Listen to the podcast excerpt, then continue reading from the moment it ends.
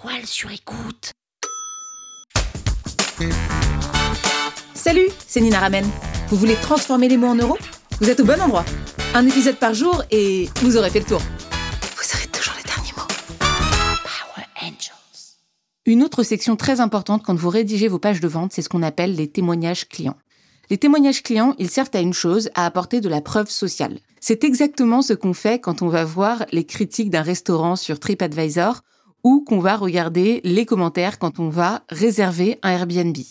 Les critiques des clients, ça sert à rassurer la personne, à se dire, voilà, eux, ils l'ont testé, ils ont approuvé, il y a cinq étoiles, c'est sûr que c'est quelque chose qui vaut la peine, ça va permettre à la personne de se dire, c'est ok, je me sens bien, je vais pouvoir y aller. Parce que la personne, bah, elle est à distance, elle vous connaît pas, elle vous a jamais vu, elle connaît pas votre produit. Il faut se dire que vraiment, il y a cette idée qu'elle a besoin d'être rassurée et qu'elle a besoin d'être sûre que vous n'êtes pas euh, quelqu'un qui va l'arnaquer et que le produit euh, bah, lui correspond bien. Donc un témoignage client, ça sert à rassurer sur la fiabilité, le fait que vous n'êtes pas euh, une fausse boîte par exemple, rassurer sur la performance, le fait que la méthode fonctionne, que votre produit fonctionne. Si vous vendez euh, un vélo pliable, bah voilà que c'est un bon vélo pliable qui va pas se casser au bout de cinq minutes. Et rassurer sur le fait aussi que ce soit adapté, est-ce que c'est fait pour la personne? Et donc pour ça, vous devez choisir ce qu'on appelle des bons témoignages.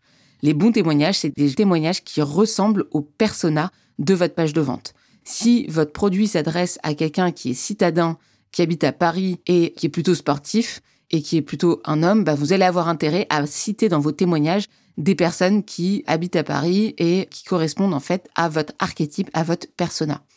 Donc vraiment choisissez bien les personnes qui correspondent à vos personas. Ça sert à rien de parler à Janine qui est dans le Vercors et de prendre un témoignage d'elle alors que vous, vous voulez viser Michel qui vit à Paris. Si vous mettez un témoignage de Janine, et pas Michel, il va pas du tout se reconnaître. Donc de la même manière, si vous vendez un produit qui s'adresse à des directeurs commerciaux, bah, n'allez pas mettre un témoignage de quelqu'un qui est responsable comptabilité. C'est pas du tout la même chose. Si vous vous adressez à des grands groupes, n'allez pas mettre des témoignages de personnes qui sont entrepreneurs ou freelance. Faites très attention aux personnes que vous allez approcher et citer dans vos clients. Ensuite, je vais vous donner un set de questions qui va vous permettre de poser les bonnes questions à vos clients. Donc pour récupérer un témoignage client, c'est assez simple, il faut aller contacter son client, lui dire "Hey, salut, est-ce que tu veux bien ben, témoigner pour ma euh, page de vente, donc lui expliquer exactement ce que ça implique. Et aussi, vous pouvez lui proposer une contrepartie. Par exemple, je t'offre un produit, je t'offre une heure, je t'offre ci ou je t'offre ça. Ça va permettre à la personne aussi d'être récompensée par rapport au temps qu'elle va passer à vous écrire ce témoignage. Donc voici cinq questions que vous pouvez poser une trame que vous allez avoir, que vous allez pouvoir récupérer et envoyer à vos clients pour qu'ils puissent y répondre. Vous allez avoir quelque chose de structuré, de beaucoup plus facile à exploiter derrière. Première question, décrivez le problème qui vous a amené à travailler avec nous ou qui nous vous a amené à acheter notre produit. Exemple, mon vélo s'est cassé, mon vélo est tombé en panne, j'avais besoin d'un nouveau vélo. Décrivez votre situation avant notre collaboration ou avant que vous achetiez le produit.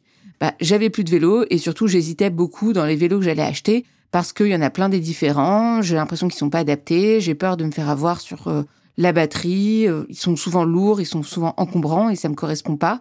Donc j'étais dans une situation où j'hésitais beaucoup. Décrivez la solution que le vélo vous a apportée. Bah, finalement, j'ai acheté le vélo tel. Il répond à telle, telle, telle et telle chose. Petit 4, quels éléments vous ont convaincu de nous faire confiance? Bah, Je vous ai fait confiance parce que j'ai vu que A, B, C. Et petit 5, où en seriez-vous sans notre collaboration ou sans l'achat de ce vélo? Et là, la personne décrit cette situation. Peut-être que j'aurais récupéré des transports en commun, peut-être que j'aurais loué un vélo, peut-être que j'aurais... Et là, vous avez un set de questions que vous pouvez récupérer et réutiliser dans la section témoignage client. Donc, je répète, cette section, c'est vraiment ce qu'on appelle de la preuve sociale. Vous pouvez l'intituler ce qu'ils en pensent. C'est les témoignages clients. Récupérez-les. Mettez même une photo si vous pouvez. Si vous pouvez les avoir en vidéo, mettez-les en vidéo ça apporte encore plus de preuves sociales. Et vraiment, cette section, elle doit intervenir relativement tôt dans votre page de vente parce que c'est quelque chose qui est assez déterminant en termes de confiance vis-à-vis de votre lecteur. Power Angels, la toile sur écoute. Vous avez aimé ce podcast? Sachez que ce n'est qu'un pour cent de ce que je partage gratuitement. Si vous voulez en savoir plus, abonnez-vous à ma newsletter, le lien est en description. Vous aurez chaque semaine des cours, des exercices et des tutos pour améliorer votre écriture de vente, pour améliorer votre copywriting. Je vous dis à tout de suite.